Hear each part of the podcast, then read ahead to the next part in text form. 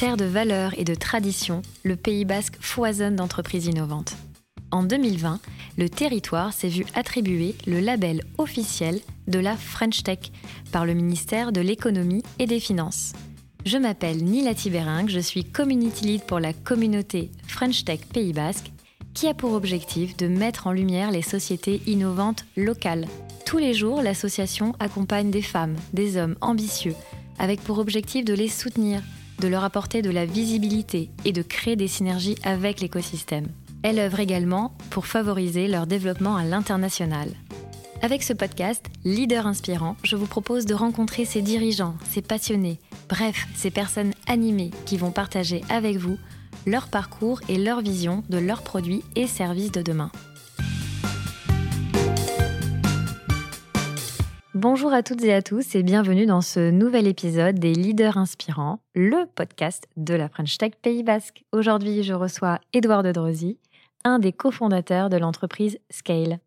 Alors Scale, ça se traduit en français par écaille et justement, Édouard et Éric de Laurence, vous avez développé et commercialisé un nouveau matériau appelé la scalite. Ce nouveau matériau est 100% biosourcé et biodégradable à base d'écailles de poisson et c'est une formidable alternative au plastique quand on sait que le plastique en France, ça pollue.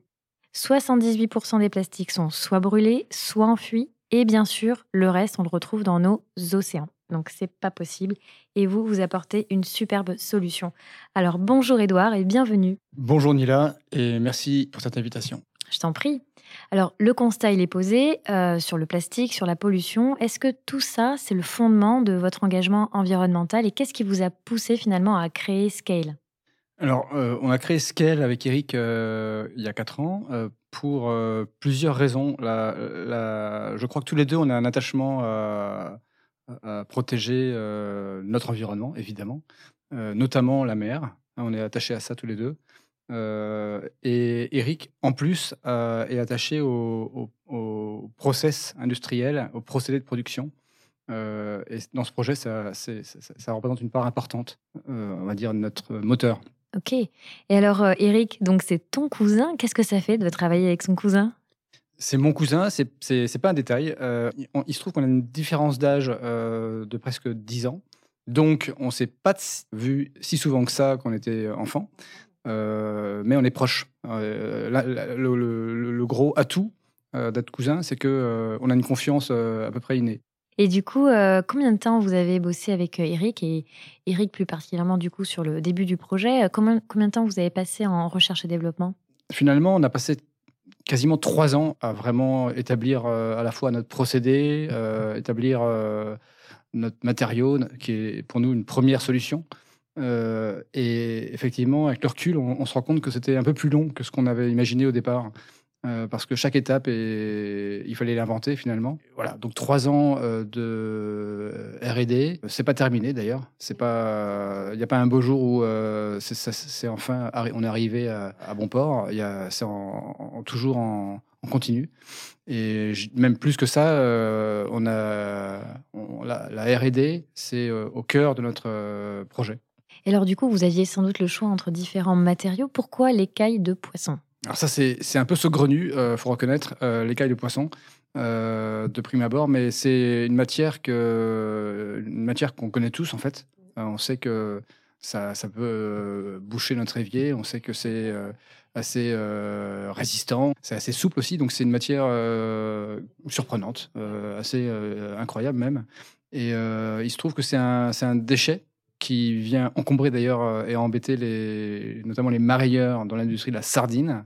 C'est un déchet euh, qui a toujours existé et qui, euh, qui les embête parce que ça, justement, ça vient boucher leur canalisation, etc. Donc, il y a toujours des, des, procédés pour l'extraire quand on peut. C'est Eric en fait qui s'est intéressé à ça. Lui, pendant ses études à Londres, il s'est intéressé à tout ce qui était un peu bizarre, peut-être, dans l'industrie de l'agroalimentaire et du poisson, tout ce qui était un peu, on va dire, oublié qui était euh, pas étudié et voilà et il a peut-être bien fait parce que cette matière elle a beaucoup de nous réserve beaucoup de surprises. En fait c'est une matière qui a deux euh, composants. Une composante euh, minérale c'est une sorte de c'est hydroxyapatite le mot donc c'est un, minéral qu'on retrouve beaucoup dans le vivant mais également une phase organique, le, collagène, très connu, qu'on retrouve dans la peau, dans, dans, les os, quasiment dans tous les êtres vivants, sans exception. Et là, c'est le collagène marin, bien sûr. Et c'est juste ces deux composants qui font l'écaille. alors, il y a des imbrications qui sont assez précises entre les deux composants. Euh, qu'on est en train d'étudier d'ailleurs pour mieux comprendre. Euh, et donc tout ça pour dire que cette matière, elle est à la fois simple et en même temps euh, très complexe. Oui, et elle est très jolie parce que du coup, dans, dans votre atelier, on a vu des photos d'écailles en microscope et c'est juste magnifique. Mais oui, c'est beau. Et en plus, il y a une chose que j'aime bien, c'est que chaque écaille est unique, Nila. donc, ça laisse rêveur. Oui, ça laisse, euh, absolument. Et, et, ce qui est génial aussi dans la scalite, c'est que ce n'est que l'hydroxyapatite et le collagène. Vous n'ajoutez rien et ça, c'est juste euh, incroyable. c'est un peu, euh, effectivement, la, beauté du geste. on est ici aujourd'hui parce qu'il y a ça, cet aspect monocomposant, il est, il est clé. Grâce à ça, on a un matériau, donc la scalite, qui a beaucoup d'atouts de ce fait. Oui, parce que du coup, on va parler du process justement. Est-ce que tu peux nous dire comment, comment, tu transformes cette matière première écaille pour en faire euh, un matériau de design intérieur qui est juste magnifique? Euh, Merci pour les compliments, mais euh, alors la première étape, c'est la peut-être la plus difficile, c'est la collecte. Difficile parce qu'en fait, c'est pas organisé aujourd'hui en France, en Europe, parce que c'est une matière qu'on n'a pas tellement pris le temps de, valoriser. Mmh Et donc aujourd'hui, on a, on a fait pas mal d'efforts pour la collecter, à la fois localement, notamment en Bretagne aussi, auprès des marailleurs de la sardine que je mentionnais tout à l'heure, mais aussi auprès des industriels du saumon, notamment auprès de Laberry, pour ne pas le citer, euh, qui est un acteur euh, qui compte pour nous. Il y a aussi des plus petits acteurs euh, qui, peuvent la collecter, comme Bartouille également, qui est un acteur de plus petite taille, mais qui collecte aussi la matière. Donc cette matière, on la collecte, on la sèche et on la transforme en poudre avec un partenaire. Cette poudre, elle est, assez subtil, dans le sens où on ne vient pas dégrader les deux phases. Les deux phases organiques et minérales, sont, leurs propriétés ne sont pas altérées. Et cette poudre, on la reçoit donc chez nous. Et là, on a un procédé euh, assez peu énergivore de compression. On va bientôt recevoir une presse de 80 tonnes, euh, format 60-60 cm, donc pour euh, sortir des, plaques, en fait, aujourd'hui en, en, deux dimensions. donc. Et ensuite, il y a une phase de séchage aujourd'hui, qui est encore assez longue, hein, qu'il faut qu'on réduise. Trois semaines, tu me disais? C'est l'ordre de trois semaines. Euh, et ensuite, on a effectivement une phase de finition. Et là, on, a, on révèle le matériau euh, dans la phase de, euh, de, ponçage. Après, on utilise en fait tous les outils du bois ponçage, raboteuse, scie, scie circulaire, aussi fraiseuse numérique, etc. Et effectivement, dans cette phase, notamment de ponçage, on révèle la, texture du matériau. Ça, voilà. Je précise aussi qu'on peut teindre ce matériau dans la masse. Avec des, aujourd'hui, on utilise des, colorants alimentaires. On s'est dit que c'était euh, probablement euh, pas trop nocif. On a aussi fait des essais de rajouter des, composants pour, euh, purement pour l'esthétique, notamment des coquilles d'huîtres ou des coquilles de, des bouts de coquilles de moule. Sacré mélange. C'est, je dirais, anecdotique parce que c'est, c'est pour l'instant surtout de l'écaille, 100% de l'écaille ce qui m'a frappé justement quand on est rentré dans, votre atelier, c'est déjà l'odeur de poisson. Et moi, ça m'a rappelé voilà, mais, mon enfance, puisque mon grand-père euh, était, euh, était commerçant et il faisait sécher le poisson. Et c'est vrai qu'on retrouve cette odeur de, poisson. Et aussi, ce qui est génial, c'est qu'on a l'impression d'être dans un labo de chimie au début. Et ensuite, on est dans une menuiserie. Et donc, en fait, tu as tous ces, corps de métier. Et d'ailleurs, les, les, deux salariés, ils étaient euh, avec des corps de métier très différents et très complémentaires. Je suis content d'avoir pu te transporter dans ton enfance. Euh, donc il y a une odeur euh, qui, un peu comme le cuir euh, qu'on transforme, il y a des odeurs euh, animales qui disparaissent au fur et à mesure du process, du séchage, etc. c'est vrai que quand on coupe cette matière, il y a une odeur un peu particulière. c'est la matière organique qu'on brûle. C'est vraiment, c'est extraordinaire. Et après, c'est vrai que on a des, des, compositions très différentes d'une matière à l'autre, enfin, d'une matière première à l'autre. Euh, parce que c'est pas, elles ont pas, elles ont les mêmes composants, mais pas dans les mêmes ratios. Donc on, retrouve des différences euh, assez marquées hein, entre sardines, saumon par exemple. Euh, il y a des, voilà, il nous arrive de mélanger les deux, ça fonctionne aussi. En fait, on n'a pas de limite. Toutes les écailles du monde fonctionnent en, théorie, mais elles ont des, on va dire des formulations, des, des compositions qui sont un peu différentes. D'une variété à l'autre. Et ce qui est très étonnant aussi, c'est l'aspect final finalement, parce que du coup, tu peux nous en dire plus? À quoi ça ressemble cette. moi, je sais, mais j'aimerais bien que, que tu nous expliques. Alors, comme l'écaille est unique, chaque plaque de scalite est unique. Ça ressemble à un marbre avec des, des marbrures, donc des effets aléatoires qu'on retrouve sur la matière, qui sont, je trouve, super intéressants, qui donnent un peu ce, ce caractère au, matériau. Et puis ensuite, alors comme je disais tout à l'heure, ça prend bien les, colorants. On peut même mélanger des, des couleurs. On a fait, alors, passe peut-être une étape, mais on arrive à recycler notre matériau. Et quand on mélange différentes catégories de plaques recyclées, ça donne aussi un aspect intéressant. On arrive à faire des, on va dire, des textures super variées.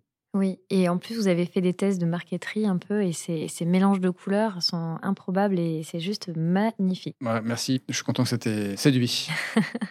Mais vraiment.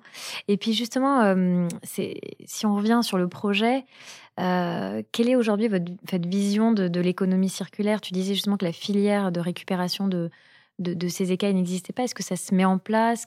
Comment vous travaillez avec les collectivités? Dis-nous un peu ce, cette vision que vous avez euh, sur l'économie circulaire? C'est vrai que bah, l'économie circulaire, c'est l'économie de la ressource. Euh, notre ressource à nous, c'est la matière écaille qui, est, qui, est juste, qui était jusque-là abandonnée, hein, euh, pas valorisée, notamment de par son aspect minéral. Ça n'intéresse pas la filière alimentation animale, ou peu. donc nous, on veut la collecter, la transformer. La grosse difficulté, c'est la logistique aujourd'hui. Oui. Euh, parce que transporter cette matière, c'est compliqué. Donc il faut qu'on la transforme là où elle est. Euh, et donc aujourd'hui, on se concentre plutôt sur la région Bretagne pour cette, euh, cette étape-là. Ça se passe vraiment plutôt là-bas en France. Mhm. Voilà. Si on raisonne au niveau monde, on se rend compte qu'il y a pas mal de pays, notamment les pays chauds, où la matière est déjà collectée avant qu'on le demande. Donc ça, c'est une bonne nouvelle. Et puis, il se trouve que cette matière, elle est séchée au soleil. Notamment, euh, on a vu ça en Indonésie, on a vu ça au Maroc, etc. Et là, c'est euh, c'est un énorme atout d'avoir une matière euh, qui sèche sans énergie. Donc, on ne s'interdit pas d'importer cette matière pour justement accéder à une matière disponible et répondre à nos, marchés. sinon, le temps de structurer la filière française est long. Et justement, est-ce que vous vous sentez soutenu dans cet engagement euh, d'un monde plus durable? Euh, Évidemment, on se sent soutenu. Euh, je pense que c'est right time, right place. Mais on a le support de l'ADEME, de la région Nouvelle-Aquitaine, de l'agglomération Pays Basque. Ça, c'est quand même une chance, il faut reconnaître. Après, nous, on s'adresse aujourd'hui à des clients alors, j'ai oublié la BPI, bien sûr, la BPI qui est euh, important dans le dispositif. Euh, et après, nous, on vise de, aujourd'hui le marché des, des boutiques, des hôtels euh, aussi, des restaurants, des musées, etc. Tous les lieux qui accueillent, du public, en fait. Et la phase de commercialisation qui a démarré il n'y a pas très longtemps. Et on a un bon accueil. Euh, mais c'est vrai que les marques n'ont pas toujours envie de payer plus que des matériaux euh, traditionnels, conventionnels. Il y a encore une marche à franchir pour euh, convaincre les enseignes, les marques, de s'impliquer dans cette transition avec, et de quelque part de, payer ce, prix, ce, coût. Mm. qui est supérieur parce qu'on est sur une échelle qui est petite, qui est, mm. qui est, plus faible que, que nos matériaux traditionnels. Et justement, c'est ces, idées de matériaux, donc vous, là, vous le développez à Asparin, au Pays Basque. Est-ce que vous avez euh, d'autres idées de matériaux euh, comment, euh, voilà, comment, comment tu vois l'avenir de, de Scale et quels sont les prochains grands challenges? Ouais, clairement, on a, on a, on a envie de faire d'autres, enfin, de créer une génération de matériaux issus de la mer. Celui-là, ce serait le premier. Alors, pour l'instant, on se concentre sur cette matière écaille, qui est déjà un gros morceau, avec beaucoup de découvertes, comme je disais tout à l'heure il se trouve que dans cette matière, on arrive à, on s'intéresse en fait euh, aux, molécules d'intérêt, donc euh, hydroxyapatite et collagène, et aux manières d'extraire ces, ces, ces, ces, composants euh, des manières durables, peu énergivores. Et ensuite, on veut trouver des marchés pour les valoriser, ces composants qu'on aurait identifiés et qu'on aurait collectés. Donc on cherche à valoriser l'écaille de manière un peu plus fine. D'accord. Euh, sur des marchés euh, qui sont très variés. Ça peut être la cosmétique, complément alimentaire euh, ou même biomédical. Il y a pas mal de, de projections possibles avec ces deux composants-là. Mm. Et après, il y a d'autres, aussi d'autres procédés de production pour notre matériau qu'on, est, qu'on a commencé à explorer, que ce soit l'impression 3D, euh, Ah oui qui fonctionne aujourd'hui déjà à une échelle labo. Donc il faut qu'on, qu'on avance sur ces sujets. Excellent. Bon, bah, c'est passionnant et c'est très inspirant. Et du coup, euh, ma petite question chouchou pour terminer, euh, pourquoi pour vous c'est important d'appartenir à notre communauté, la French Tech Pays Basque? Ah ben, French Tech Pays Basque, euh, c'est naturel pour nous de- d'en faire partie. Euh, c'est une belle énergie, euh, une belle ouverture vers d'autres euh, sujets. Et ça nous permet de ne pas être isolés dans notre coin. Donc nous, on vient surtout chercher euh, une ouverture euh, avec euh, la French Tech. Merci pour cet accueil, d'ailleurs. Avec grand plaisir. Mais merci à toi, Edouard, pour cet échange et puis euh, tout le parcours qui est vraiment hyper inspirant sur votre engagement environnemental qu'il faut que tous nous suivons. Et j'ai bien entendu l'appel pour la filière de récupération de, de- de- d'écailles et également l'appel à ces grands acheteurs pour qu'ils s'engagent voilà, à acheter des matériaux issus de euh, biosourcés, biodégradables comme la scalite. L'appel est lancé en tout cas. Merci, Nila. Avec grand plaisir. Pour ceux qui souhaitent en savoir un petit peu plus sur l'entreprise Scale et le parcours euh, d'Edouard, je vous invite à découvrir le reportage vidéo sur notre chaîne YouTube, La French Tech Pays Basque. À très bientôt. Merci encore, Edouard.